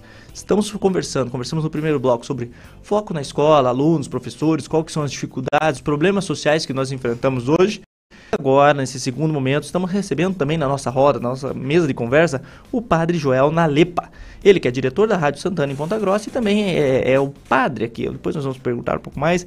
E ele vai comentar hoje sobre a importância e respeito à diversidade religiosa e espiritualidade. Então veja, hoje nesse feriadão, você está tranquilo? Um programa um pouco mais reflexivo para você é, conseguir adentrar nesse assunto e, e pensar um pouco na, na, na, como que nós temos hoje que buscar mais a espiritualidade, respeitar mais o próximo, ter um pouco mais de, de, de, reflexão nas nossas ações, que às vezes é tudo tão no automático que você fica um pouco absorto nesse momento. Então, é, é, pra, eu sempre gosto de, de começar, quando a gente vem um entrevistado aqui, padre, com uma questão que é já é intrínseca e é como se eu comentei que o doutor já é o boi pelo chifre aqui, você já começa no assunto. É, hoje, na sua opinião, falta espiritualidade nas nossas vidas? Com certeza sim. Acho que nós deixamos de lado essa, esta dimensão. Né? Nós precisamos entender que quando falamos da espiritualidade, nós não estamos falando apenas do exercício da religião, do exercício de uma prática de fé, mas é uma dimensão da vida humana. Uhum. Nós somos constituídos na nossa vida na dimensão intelectual, na dimensão psíquica, na dimensão social e temos a dimensão mística da espiritualidade também e outra, né, outra questão do, do nosso agir, do nosso fazer. Então a pessoa humana é bem complexa. Nós Sim. temos essa necessidade e o homem desde a, né, desde a, a, desde que ele se conhece, né, por ser humano, ele sempre busca o ser superior, a sua origem, a razão da sua existência. E a espiritualidade é este anseio de buscar algo a mais, né, de não apenas é, olhar para, para a vida humana, uma das dimensões, mas alimentar a sua fé, né, alimentar a fé, a espiritualidade faz todo sentido, é importante né, para todos nós. E se nós olharmos aí, podemos falar de muitas coisas que faltam no mundo de hoje, mas a espiritualidade nós é, muitas vezes somos carentes e deixamos a desejar. Sim, hoje nós estávamos conversando aqui no, nesse primeiro momento sobre como às vezes o discurso de ódio, a questão da divisão, a, a, divisão, ah, ele é do time do Flamengo, eu sou do Corinthians, nós não se mistura, não sei o que, isso acontece, está acontecendo com tanta frequência, ah, ele é do estado do norte, eu sou do sul, ah, ele se é azulzinho, eu sou verdinho. Então, o que que hoje é, é, nós na religião talvez buscarmos essa união? Então, como que até a igreja vê isso? Como é que nós podemos hoje, através da fé, termos um elemento em comum? Pois é, eu acho que aqui é importante que nesta, nesta reflexão e também neste olhar que é tão importante e necessário, nós também possamos ter o devido cuidado e entendermos que o equilíbrio faz sentido também na nossa dimensão Sim. de fé porque é, até havia um, né, não lembro o nome, mas é, um rabino uma vez falando, ele disse assim, conversar com quem é fanático não dá, né, com quem é extremista também na, nessa, nessa questão de fé, porque aí ele é intolerante e isso uhum. não, não faz bem é, em lugar nenhum. Então é, é, importante que nós possamos né, ter presente que viver a fé, viver a nossa espiritualidade é importante quando nós entendemos e conseguimos viver com equilíbrio, né, sem é, acharmos que somos melhores do que outros, sem acharmos que somos maiores do que os outros, né? ou é, que nós, a, em nome de uma, de uma fé, de uma religião, podemos agredir, podemos difamar, podemos é, faltar com respeito né, com qualquer pessoa que seja. Então a, a, a, religião ela precisa nos ajudar, ajudar todos nós, né, quem vive a sua fé, a, a, viver com equilíbrio, a viver com maturidade e saber que respeitar o outro é base fundamental, é regra de vida para todos. Sim, é, é o, conceito né, que nós temos que levar para a nossa vida. E até aproveitando aqui a presença do professor, é, fazer uma pergunta aqui sobre os jovens, né? Como é que pode ser pro, promover a compreensão e aceitação de outras religiões na cabeça do jovem? Porque às vezes é pelos pais, pela família, é, você acaba que você fica assim, não, nós somos dessa religião, aqui a gente não se mistura muito. Como é que pode é, mudar, às vezes, um, esse conceito que, que para o jovem, às vezes, é um pouco difícil de entender, que existem outras fés? É, na verdade, na verdade que o professor sabe e pode é, ajudar nessa partilha também é, é, a questão assim da, da, dos valores, dos princípios, Sim. das descobertas, né, que a, a, juventude faz, faz parte de uma etapa da vida. É preciso entender também. É, quem não foi rebelde um dia, né, como quando viveu a sua juventude e, e, tentou se emancipar de tudo aquilo que foram, é, foi sendo dito para nós, né, como tradição, como costume, como regras e normas. Né? Há uma fase da vida que a gente né, parece que pensa que é, somos autossuficientes e queremos viver assim com as nossas escolhas únicas e pronto. É, eu acho que aqui nesse, nesse sentido também, acompanhamento, presença, respeito, é, é a devida ajuda é, é fundamental. Impor não resolve. Isso. Olha, uma coisa importante e, e Padre Joel, fique à vontade também se eu falo. Claro. Eu sou especialista em educação, né? então eu olho muito assim pela questão das oportunidades pedagógicas da vida uhum. que a gente tem e pela pela também pelas crenças que eu tenho, também como ser humano, além de uhum. ser professor, né, pesquisador. Mas tem uma coisa importante, veja aqui, José Milton, uhum. as pessoas estão mandando o seu prato de hoje. Sim se leu bastante Sim, aqui. Cardápio. É, daí eu diria assim, que essas pessoas que mandaram cardápio, elas são de religiões diferentes, provavelmente. Uhum. Agora eu pergunto assim, independente da religião, será que elas, no momento que elas estão preparando aquela comida com amor, fazendo, etc., elas uh, passam um pouquinho na cabeça delas aquela coisa assim, puxa, mas a gente tem 30 milhões de pessoas que uhum. passam fome no país nessa hora. Isso. Né? Pelo menos que essa reflexão sirva. E é... se alguém sentar junto na mesa, não é de assim, filho, vem aqui, pia, reze. Não é uhum. isso. Uhum. É de assim, vamos pensar nisso. Essa é uma questão de direitos humanos, Sim, porque às vezes de é dignidade, é... né? De... Então não é Sim. o rótulo religioso que vai te fazer ser uma pessoa melhor ou não. Uhum. É esse exercício da espiritualidade. E só para fechar aqui, quando a gente construiu um material junto com a Secretaria Municipal de Educação em 2019, era baseado na BNCC, que é a Base Nacional Comum Curricular do Ensino Religioso só que daí tinha aquela questão, puxa, mas são religiões diferentes. Daí a gente fez um material chamado é, Formação Humana barra Ensino Religioso, que era para trabalhar com os valores uhum. que as diferentes tradições religiosas traziam dentro desses valores universais, né? Uhum. O, o, respeito à vida, a sustentabilidade da vida, as relações humanas. Então vejam, a espiritualidade, daí eu não falo de religião, mas a espiritualidade, na visão pedagógica, ela é muito essa, essa, os valores que você tem para fazer com que o mundo continue existindo uhum. e existindo bem. Sim. Não que ele se transforme em cada um com a sua, né, com sua arma e vamos quem ficar vivo que quem conta. sobreviva no final. É o que eu acho muito importante de que o senhor abordou ali, a questão do, da questão da espiritualidade, do ensino. E aproveitando, nós estamos com o educador e com o padre aqui, eu quero entrar numa questão até que vocês ali, vamos ver o ponto de vista de cada um.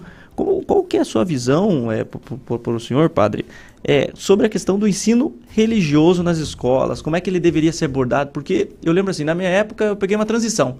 Tinha, depois valia nota, aí depois não valia mais nota, não tinha, aí depois começou a ser meio que, ah não, vai ter, mas não vale nada, é uma nota meio de mentira.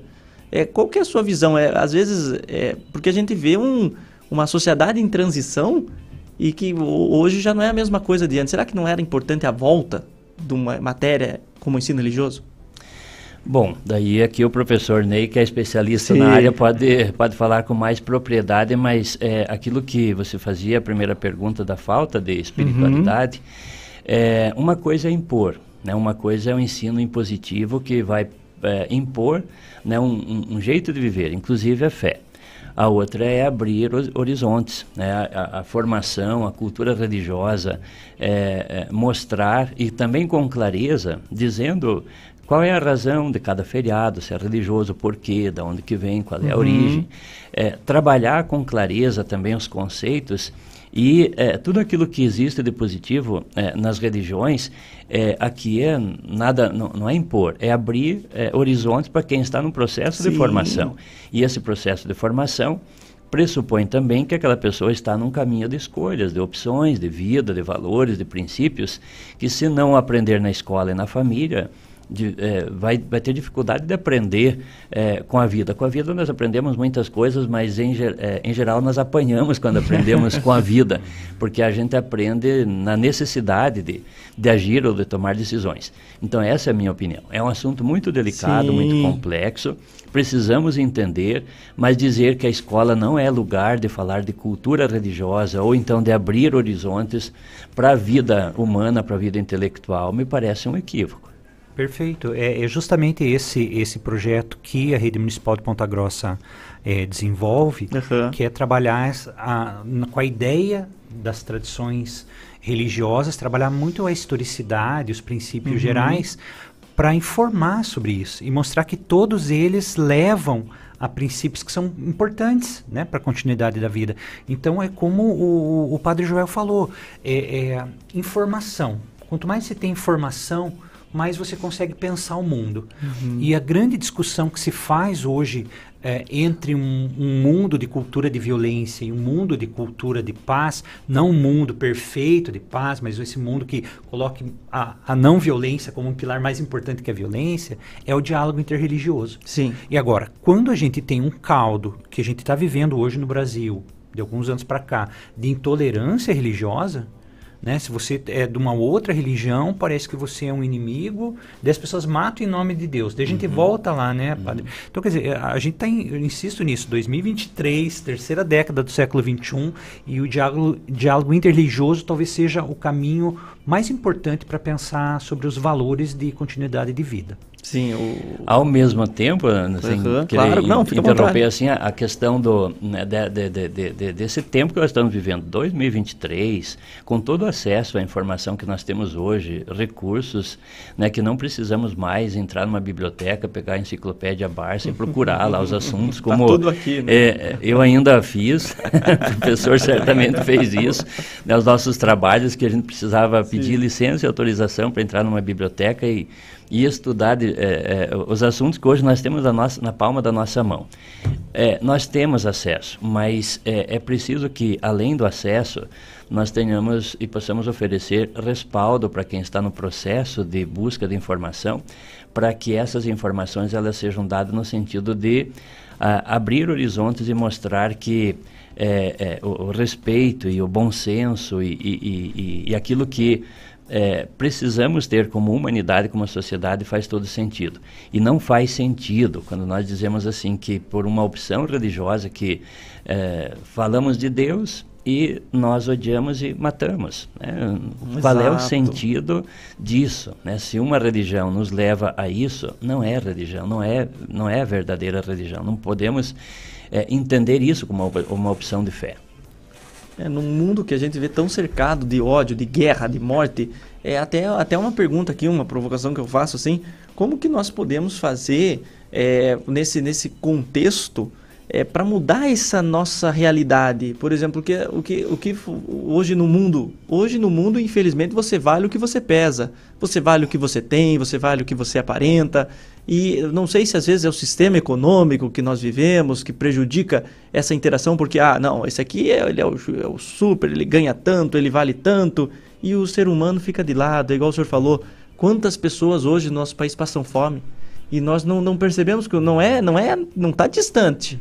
Às vezes está na, na esquina da nossa casa. Tem moradores de rua que passam frio, que passam é, necessidade extrema e nós não conseguimos olhar para esse ser humano. O que, que nós precisamos hoje para tentarmos mudar essa realidade? Qual que seria um primeiro passo? À vontade aí. Eu acho que a escala de valores ela precisa ser é, re, é, recolocada, redefinida, para que é, tenhamos claro quais são os uhum. valores. Quando nós falamos, eu falo, por exemplo, de, de fé, igreja, Sim. doutrina. É, eu preciso, a partir da, do lugar onde eu vivo, né, que eu sou cristão, padre, católico, então é preciso né, me, me, posicionar nesse, é, nesse lugar, né, a partir dali, para também transmitir aquilo que, né, que são as verdades que nós é, entendemos que são importantes. E quando eu falo a partir de Jesus Cristo, o que, que ele ensinou? É a implantação do reino. E o reino que se configura pela prática da justiça, do amor, da paz, da fraternidade, da, do valor à vida. Esses valores e princípios nós não podemos negociar. Uhum. Eles não são relativos, eles precisam ser acolhidos como valores absolutos. E essa escala de valores aí sim nos ajuda a entendermos que na sociedade nós precisamos também construir a vida social a partir desses valores e princípios. Não é a cor da camisa, não é, uhum. é a, as outras opções que são secundárias, embora sejam importantes também, necessárias até mas é preciso, a gente não pode perder de vista quais são os princípios fundamentais que não dá para negociar. Esses que eu falei, da vida, do reino, da paz, do, da, da justiça. É. José Milton, você lembra no primeiro bloco, né, que eu falei um pouco assim das características desse adolescente? Sim. Né, do, do mais radicalizado, Sim. né? Lembra que eu falei que, que tinha um perfil, os, né? os ouvintes, as ouvintes vão lembrar também que uma das questões era a desesperança uhum. a falta de conseguir olhar para um futuro que possa ser bom. É, então, eu acho que essa é uma questão também que vale a pena a gente lembrar. Por exemplo, essa guerra da, da, União, é, da Rússia com a Ucrânia, né, os atentados todos pelo mundo, a pobreza, a miséria, questões ambientais. Mesmo que isso não esteja consciente nas pessoas, Uhum. Isso está num inconsciente uhum. mesmo, que o mundo também está. Então, quer dizer, o adolescente que está tá vindo, ele diz assim: puxa vida, está tendo tanta coisa no mundo, está tão complicado. O país também, todo mundo brigando aqui, todo mundo com ódio, todo mundo, cada pessoa se armando cada vez mais. Quer dizer, qual a perspectiva de futuro que ele tem? Né? Então, eu, eu, penso que a discussão aqui, puxando um pouquinho para a espiritualidade, mas trazendo para a formação humana, é muito essa ideia de que essas coisas precisam ser compartilhadas. Na falta, às vezes eu acho, é assim, eu costumo falar para os meus alunos, meus alunos na universidade, os alunos da pós-graduação, que a gente tem os, os, núcleos de direitos humanos, enfim, tal. Uhum. Daí eu pergunto para eles no dia do nosso encontro, da nossa aula, assim, quando que vocês defendem a dignidade humana? Que direitos humanos é defender, não é mimimi, uhum. defender a dignidade sim. humana, né? Eu digo assim, quando que vocês defendem a dignidade humana?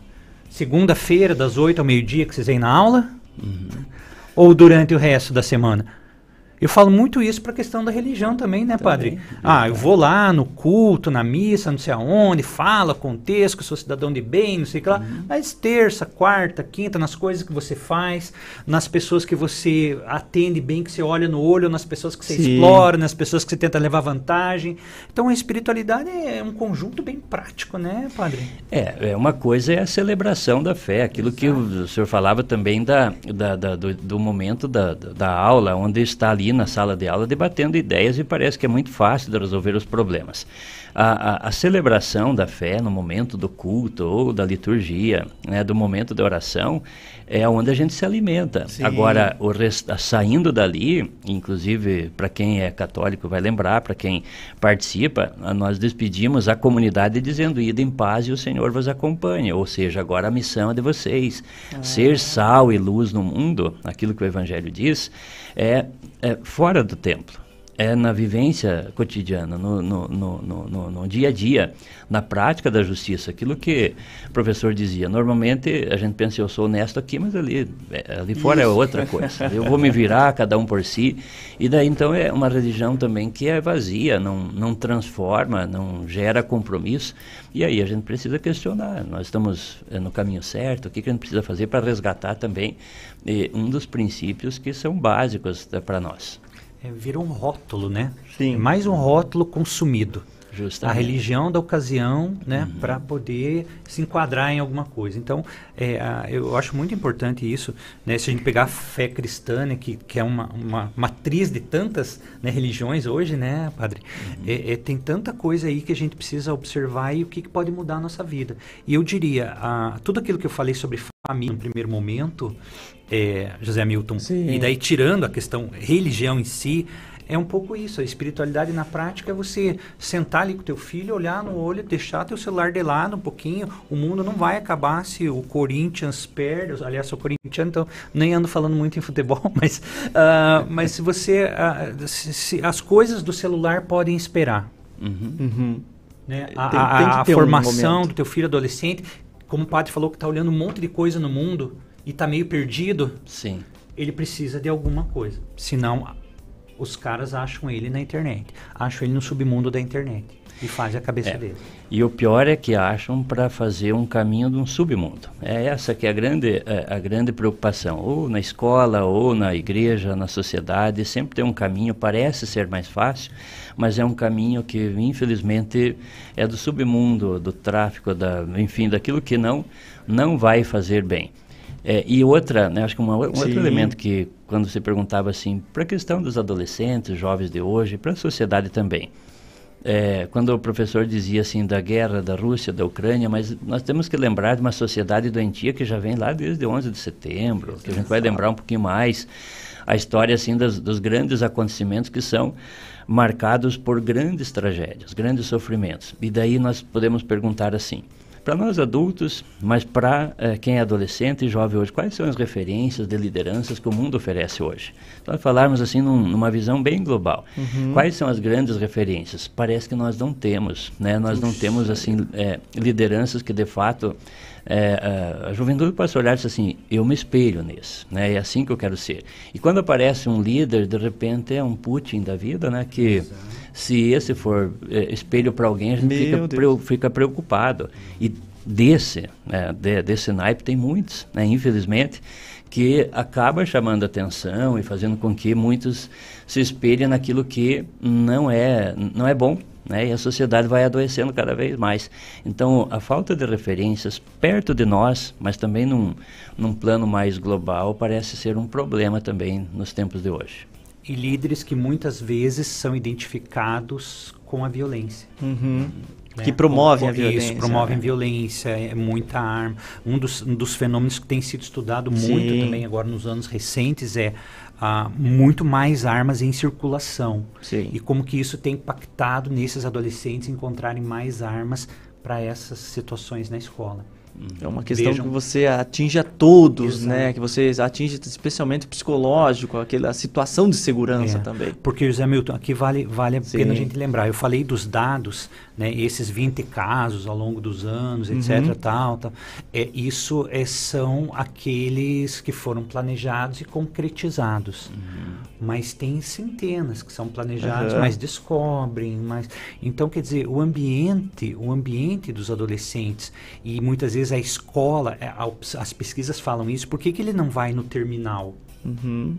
Uhum. E mata mais gente ainda, né? Porque a escola é um lugar simbólico, causa comoção social. Justamente. Então a, a, escola é um lugar é para atacar, para atingir. Muitas vezes pra, é aquele lugar que ele volta também para dizer assim, olha, se eu sofri bullying, ou se, uhum. se tiraram sarro de mim, ou fizeram isso, ou se eu odeio as meninas aqui, ou se eu odeio aqueles meninos que são gays, entre Sim. aspas, ou se eu sou racista, eu vou na escola para mostrar que eu sou poderoso na escola. essa essa uhum. questão do bullying eu, eu vejo como um, um, grande um grande problema, até eu quero ver a opinião do senhor sobre isso, padre.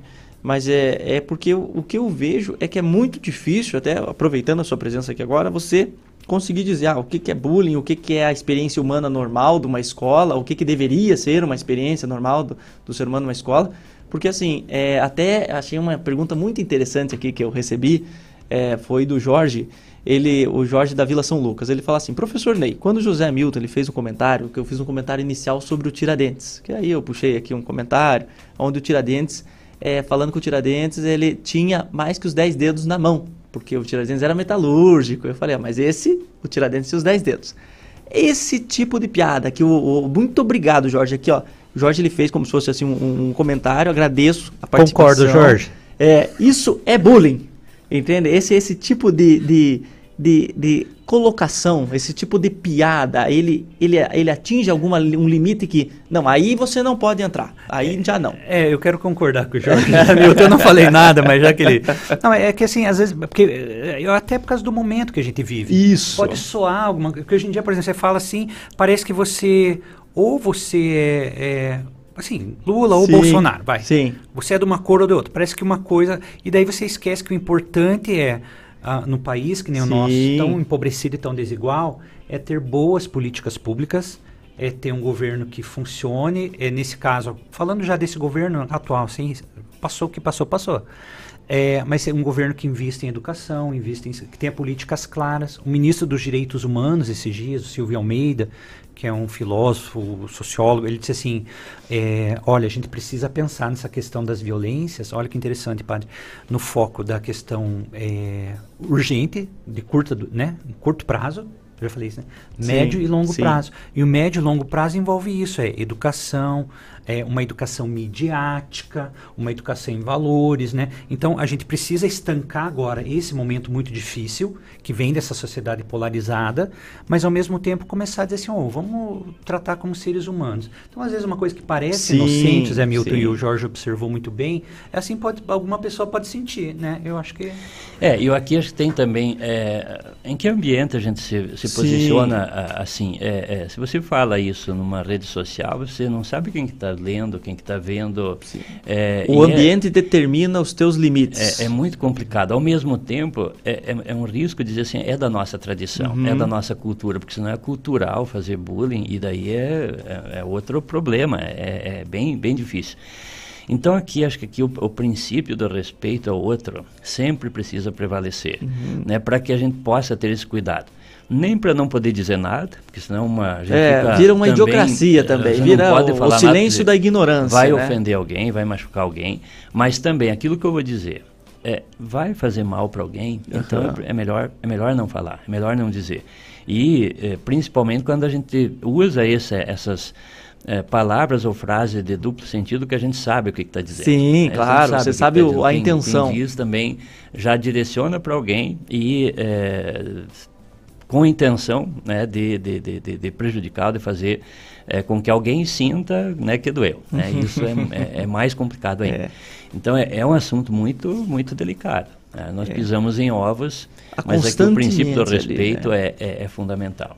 Pode, claro, fica Olha, eu acho que uma coisa importante também na pauta né, desde o começo do programa que eu tenho falado, é da importância dessa educação para as mídias. Uhum. E, e, tem muitos grupos no Brasil que estão se dedicando a isso já. Eu tenho uma aluna que ela está fazendo uma pesquisa no mestrado muito interessante. Ela está analisando o discurso de ódio contra candidatas mulheres. Então ela foi nas redes sociais e começou a ver, por exemplo, na eleição passada, o que, que as pessoas escreviam uhum. contra a Simone Tebet, a Soraya, que eram mulheres. Sim. E o que a gente pega desse caldo, padre, uhum. é um uhum. negócio assim uhum. absurdo. Puxa Em termos de machismo e de, de, coisas baixas. Fizeram isso lá com a Dilma, né, também. Tal. Então é um pouco isso. Mostra, as redes, elas de alguma forma mostram aquilo que a gente diz assim, aquele pior da humanidade que saiu do armário. Uhum. Assim, de, de preconceito. Sim. Então as redes, elas, elas então há necessidade sim de uma educação midiática, que é realmente você é, é, ver aquilo que, que realmente educati é educativo. Porque olha, eu sou da primeira geração de internet, que era internet de escada. Você ficava esperando lá a internet, né? Os jovens nem sabem o que, é, que é isso. O site da UOL. É, você põe no UOL, você ia tomar café até ligar a internet. É, bem isso. é isso. E daí, olha só, é, e essa questão da, da internet, ela está muito ligada com a maneira como as pessoas vão se manifestar Sim. no dia a dia, né? E daí as pessoas falavam assim, ah, agora, olha só, você vai lembrar, vocês vão lembrar disso. A internet vai ser tão boa, porque se você, você vai poder fazer um, é, um tour virtual no Museu do Louvre, lá na França. Você vai poder fazer pela internet. E hoje você pode, inclusive com a banda larga, você uhum. pode. Daí eu pergunto assim, pô, a internet tem tudo na tua mão. E o que, que você faz? Você vai xingar o outro no Facebook. Uhum. Você pode entrar no que você quiser, olhar o mundo aqui, olhar outros países. Você vai ofender o outro, vai perder é, tempo brigando. Não, é, você não pode viajar, mas pelo menos você vai olhar outras culturas, outra coisa. Você vai aonde? Você vai. Sabe, então isso que eu digo, a gente tem essa mania das bolhas, Sim. a internet ela foi para um caminho que é muito ruim. Você pode utilizar ela para o bem. Ô, teu filho diz assim, filho, você tem vontade de, de fazer um curso, de estudar, vamos olhar aqui na internet. Sim pega aí, vamos. Poxa, é aí que a gente vai resgatando as pontes, né, padre? É, eu acho que são, é, é uma ferramenta que, é, que bom se nós tivéssemos há muito tempo a mais nas nossas uhum. mãos. Mas com essa, com, com, com, com esse, é, é, essa possibilidade de fazer o mal é ruim, né? Não, não, não é possível isso, né? não, não, não edifica. Então as nossas escolhas elas precisam ser trabalhadas para que é, possamos usar, mas de uma forma adequada, de, de, de modo que é. É, é possamos fazer o bem para nós e para os outros. Eu vejo assim como é importante, porque eu, nós conversando aqui, o professor ele trouxe o seguinte tema: ó, nós, querendo ou não, às vezes ah, vai falar o homem é violento. E a gente fala, ah, mas não, não, não, fica meio constrangido. É importante você se identificar como, como parte desse sistema, esse ecossistema que está danificado. Então, quando um ouvinte, eu agradeço muito, Jorge, pela tua pergunta, você coloca, aponta esse, esse detalhe e fala, olha, será que isso aqui não foi? É importante porque nos coloca, ó, oh, não, realmente você tem que começar a refletir sobre as coisas que são faladas, as coisas que são e o teu papel como um elemento dentro desse ciclo, né? Eu vejo como a importância de você é, ser consciente o teu papel social em todo esse globo, né? Então a, aqui o nosso papo ele está muito legal. Eu vou ter que chamar um rápido intervalo aqui e nós já voltamos e vamos comentar mais sobre essa questão de como anda o mundo, como estão as lideranças, como é que é, o, o mundo todo chega numa situação de caos, conflitos e como a fé e a educação podem nos dar uma solução. Um minutinho só e já voltamos. Barulho, Lagoa Dourada. Abril é o mês com maior incidência de dengue em nosso município. Por isso, faça sua parte e combata os focos do mosquito. Não jogue lixo em locais inadequados. Deixe garrafas e recipientes com a boca para baixo. Mantenha lonas de coberturas sempre esticadas e ajude a proteger Telêmaco Borba. Para ninguém morrer, o mosquito não pode nascer. Contamos com você. Prefeitura de Telêmaco Borba. Uma nova cidade a cada dia. Lagoa Dourada. FM. A Jatobá Marcenaria e Carpintaria faz móveis planejados, móveis rústicos e também faz outros serviços. Se a sua cadeira está estragada, a dobradiça e corrediça dos armários não funcionam, precisa regular as portas da sua cozinha ou guarda-roupas, a Jatobá também faz este serviço. Jatobá 98404 7167. Rua Santo Antônio da Platina 37, Jardim Maracanã, um pouco antes do Atacadão da Santa Paula. Quem vem pro Mufato economiza bem. Escuta aí. Eu faço uma lista e venho aqui pro Mufato. Compra carne, né, nas promoções, fazer um churrasquinho que também todo mundo merece. Com mais prazo fica bem mais fácil de levar, né? Sobra dinheiro, com certeza. Com preço bacana. Economia sempre. Tá todo mundo falando. Mufato faz bem feito pro seu bolso. Lagoa Dourada FM. O futuro começa aqui. Abra uma poupança. Poupe, poupe a beça. São milhões em prêmios. Entre nessa festa. Poupe bem no Sicredi, poupe sem parar. Poupe bem no Sicredi pra poder ganhar. Promoção Poupança Premiada Sicredi. Traga a sua poupança pro Sicredi e concorra a 2 milhões e meio em prêmios em dinheiro. Tem sorteio toda semana. Sicredi, gente que coopera cresce. Confira o regulamento em poupancapremiadasicredi.com.br. 40 novos médicos já estão atendendo nos postos de saúde. É mais consulta para a população, principalmente nos bairros e vilas.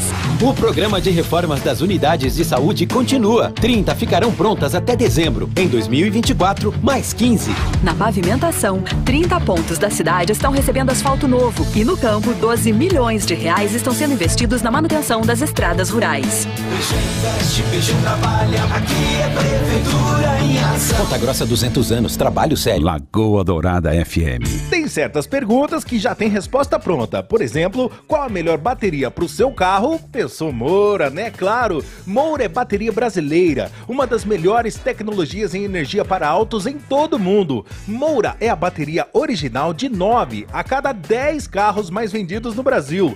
Mais segurança, maior vida útil, partida mais eficiente, recargas mais rápidas. E agora a bateria Moura vem com 24 meses de garantia. E na Lojas MM tem bateria Moura a partir de R$ 36,50 mensais e sem entrada. É isso mesmo, tem a melhor bateria para o seu carro com a menor parcela do Brasil e joga no Carnê Lojas MM. Corre para Lojas MM mais próxima ou chame no MM Zap 42991 64 2325 ou compre agora no site lojasmm.com. Quem entende de carro e bateria já sabe, Moura é Moura nas lojas MM. Aqui é tudo do seu jeito. FM Lagoa Dourada. É paz pro seu ouvido, é um sussurro em sua alma. É um assovio discreto que te acalma.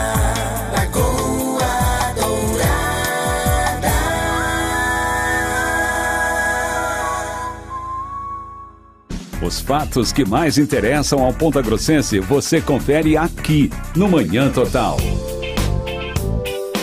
E é isso aí, estamos dando continuidade. Eu quero agradecer a todos que estão com a sua participação, mandando suas perguntas, eh, participando. Agradeço muito. Hoje você vai estar concorrendo, participando do programa, a um par incrível de travesseiros. Olha, é um excelente. Eu fui ali, falei com a Jaque, é excelente os travesseiros que eles dão para os nossos ouvintes das lojas MM.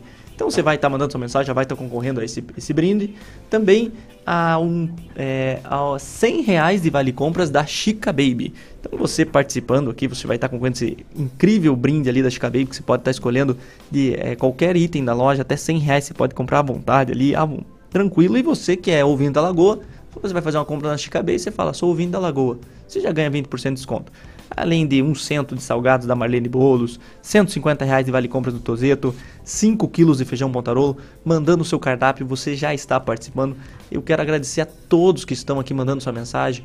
Bom dia, estamos ligadinhos na Lagoa. É, deixa eu ver quem manda aqui essa mensagem. É o Bruno Leonardo. Muito obrigado, Bruno. É isso aí. A Carolina Helena F. de Oliveira. Valeu. A todos que estão mandando aqui, a Mona Lisa. Ao pessoal aqui elogiando. É, olha só como, como essa visão é interessante. É, eu recebi uma mensagem aqui de uma pessoa que elogia esse comentário sobre o Tiradentes. Então veja como é complicado essa, essa relação que nós temos. Que aqui, ó, vamos ver aqui o que ela me passa aqui. É, ó, gostaria de elogiar, achei muito é, engraçado, gostei. E aí nós tropeçamos assim na, naquele ponto. O que eu acho, o que eu acredito, é diferente da visão das outras pessoas e tem, temos que aprender a viver com essa pluralidade de opiniões. Então, até é uma questão que nós é, temos que discutir, porque aqui em off nós estávamos conversando, o que, é, o que às vezes falta para as pessoas hoje é essa questão do posicionamento. Então, e não é se posicionar politicamente, isso não é, mas se posicionar em relação, ó, violência é errado, discurso de ódio é errado. Você não deve fazer é, ser homofóbico, você não deve ser xenofóbico, você não deve odiar o seu irmão. Aprenda a viver com ele. Você tem que se posicionar contra o que faz mal. Então, e o que eu vejo hoje, às vezes as pessoas, não, mas eu não vou falar, eu não vou falar porque eu posso ter medo. Ah, mas aí o, o, o pessoal, ele vai não vai gostar do que eu vou falar. Então, às vezes essa questão de você, é, o medo, você lava as suas mãos do, do, da situação atual, você que pode se posicionar, você não se posiciona contra uma atitude que você vê na rua. Se você ver um, uma pessoa sendo maltratada na rua, se você não se posicionar, você está sendo cúmplice daquela situação. Você não está se posicionando, você não está denunciando, você não tá, você só ignora aquilo como se não fizesse parte do dia a dia. Então, pessoal, eu acho que nós temos que começar a nos impor mais como elementos dessa sociedade. E até dentro desse contexto, eu quero trazer aqui para os nossos convidados hoje, que é o, o, professor Ney Albert Sales Filho, que é doutor em educação, ao padre Joel Nalepa, que é diretor da rádio, também é padre e vem comentar sobre essa importância do respeito. Hoje, como nós poderíamos é, nos impor mais em situações onde não é cômodo? Como enfrentar situações que nós não conseguimos, que não é cômodo socialmente? Mas que é necessário você mostrar, olha, isso é errado, isso que você está fazendo não se deve ser feito. Como que nós podemos fazer isso na sociedade atual? Bom, eu acho que o, o, o ponto de, né, de partida aqui é, é, justamente ter claros os princípios, né? aquilo uhum. que nós é, já, já falamos antes, e é essa questão, quais os princípios que, é, que, que sociedade nós defendemos, o que, que nós queremos e quais são os valores que são absolutos, que nós Sim. não negociamos. Outra questão é, é assim, quando nós nos posicionamos, o direito, a liberdade de dizer aquilo que nós pensamos é, é algo que nós precisamos entender que é importante que nós falemos. Por outro lado, não significa que quando eu falo eu sou dono da verdade. Sim. Eu acho que essa questão de ter o contraponto, de sempre ter a, a, a compreensão de que eu não, não tenho, não sou dono de toda a verdade, mas o outro ponto de vista também pode oferecer elementos de verdade que a gente pode crescer juntos. É, acho, que, é, acho que essa é uma postura que nós precisamos entender. Agora, o problema é quando nós nos posicionamos e eu tenho a verdade e você não tem nenhuma verdade, você não pode falar, ou o posicionamento que você tem, uma ideologia política ou qualquer que Sim. seja, eu já é, rejeito e não estou aberto para, para escutar, então eu não posso estar uh, uh, aberto para falar também. É. É, olha, tem um, um, filósofo francês chamado Edgar Morin. Ele está com 102 anos e está lúcido ainda escrevendo. Eu, miro muito nele quando eu penso na, na minha longevidade. Ele é um grande filósofo assim há muitas décadas já. E ele diz assim: é, educar para a paz é ensinar a compreensão. Olha que legal. Uhum. Mas daí ele explica ainda melhor o que, que é essa compreensão. Ele diz assim: Compreender é, primeiro, você olhar vários pontos de vista e estabelecer um caminho coerente, equilibrado e não violento. Uhum. É você também não ter só respostas teóricas, é também valorizar o sentimento, uhum. a emoção. Ele dá até um exemplo. O que faz com que você compreenda uma criança que chora, por exemplo, não é você olhar a lágrima dela no microscópio sim. mas sim o motivo daquela lágrima. Então é um pouco isso, a gente precisa ter informação, né, trazer os dados, etc. Tal. Tá aqui. Mas o que, que a gente faz a partir dos dados, né? Então a questão fundamental é, é desse mundo que a gente está vivendo é realmente olhar muito o princípio, que é um princípio do Gandhi, né? Da não violência que é a RIMSA, a não violência ativa. Uhum. Então não é não ser violento, porque não ser violento é dizer assim, ah, eu não quero me envolver nisso. Uhum. A não violência ativa é, além de eu não concordar com qualquer forma de violência, eu me posiciono contra a violência. Então, eu acho que é um pouco isso, sabe, José Milton? Não são coisas simples de fazer, de fato. Sim. Hoje a gente vive numa sociedade do medo, uma sociedade do confronto, mas por isso que muitas escolas estão investindo em projetos de mediação de conflito escolar. As crianças, desde pequenas, colocam seu argumento, começam a falar, uma fala, outra escuta, depois a Sim. outra fala, outra escuta, para que haja um, um exercício de escuta e diálogo ativo. Eu acho que esse é um grande ganho da educação. Tem crescido muito com algumas, alguns, algumas técnicas ou metodologias como comunicação não violenta, círculos de construção de paz, as próprias rodas de conversa, né? Então, é, eu vejo que a educação está com as ferramentas e está com a legislação, como eu falei no começo. O que precisa é, os professores estão sendo capacitados também, precisa realmente a família porque a, como diz a, a, Constituição Federal, né, a família, a, a, a educação, dever da família e do Estado, uhum. né, é, é são deveres juntos, sim, né, sim. e a família precisa realmente assumir o que, que ela quer educar. É, eu acho que uma outra questão também que é, vai de encontro a tudo isso que o professor fala é olhar a lágrima de alguém, é, é, restabelecer afetos. Eu acho que nós vivemos uma sociedade que é, cultiva ou que cresce na cultura do ódio, da violência, da vingança, né? tudo, tudo aquilo que nós sabemos que tem causado prejuízo. Mas nós é, esquecemos de trabalhar é, essa questão do afeto desde casa, na escola. E o afeto não é só trabalhar a questão da afetividade, de compreensão e tal, mas é dar oportunidade para o outro falar, né, para o outro se expressar, para ele dizer também quais são as suas dores, né, o que que ele, o que que ele está passando, porque quando nós olhamos uma pessoa e dizemos ela está com um problema, uhum. mas quando nós sentamos e ouvimos aquela aquela pessoa, daí nós vamos dizer assim, eu não entendi o problema da pessoa só, eu entendi e compreendi a pessoa. E aí o, é, é, o relacionamento muda, o modo de tratar muda também. Então nós vivemos numa sociedade, e aquilo que nós falávamos aí das redes sociais, nós gostamos de dizer muito, né, de dar opinião naquilo que outros dizem. Mas o ouvir, né, compreender, é, é, é mais difícil. E até mesmo na orientação espiritual, na orientação humana, um dos princípios para que nós possamos trabalhar e poder ajudar o outro não é falar, não é aprender a falar. Nós precisamos da oratória, precisamos né, comunicar bem, mas a boa comunicação e para poder falar bem com alguém, precisa treinar a escuta. Se nós não treinarmos a escuta, e a escuta é afeto, a escuta é atenção, a escuta é acolher, é compreender né, a, a, pessoa com tudo aquilo que ela é. Então acho que esse é um elemento importante também em todas as esferas aí da vida humana, tanto na vida social, política, religiosa, enfim, da, da, do nosso convívio diário. Até eu acho, gosto muito do nosso papo hoje, é muito instrutivo e também sobre é, trazer agora uma pergunta para o senhor, padre. A importância da oração, da meditação. É, como o senhor vê isso? É, como é importante no nosso dia a dia nós fazermos essa oração interna? A, a questão da, da vida de, de, oração, do cuidado, o Sim. cultivo justamente com a, a vida de fé e aquilo que já falamos também, onde nós nos abastecemos da nossa espiritualidade, uhum. da vida de oração, abertura para a palavra de Deus. Não é uma oração decorada onde a gente pronuncia ou repete várias fórmulas, mas é um diálogo com Deus, é um diálogo com a gente mesmo, é tomar consciência da nossa missão, das nossas uhum. responsabilidades, princípios e valores, para que depois o nosso agir seja proativo, o nosso agir seja bom, o nosso agir seja transformador. Né?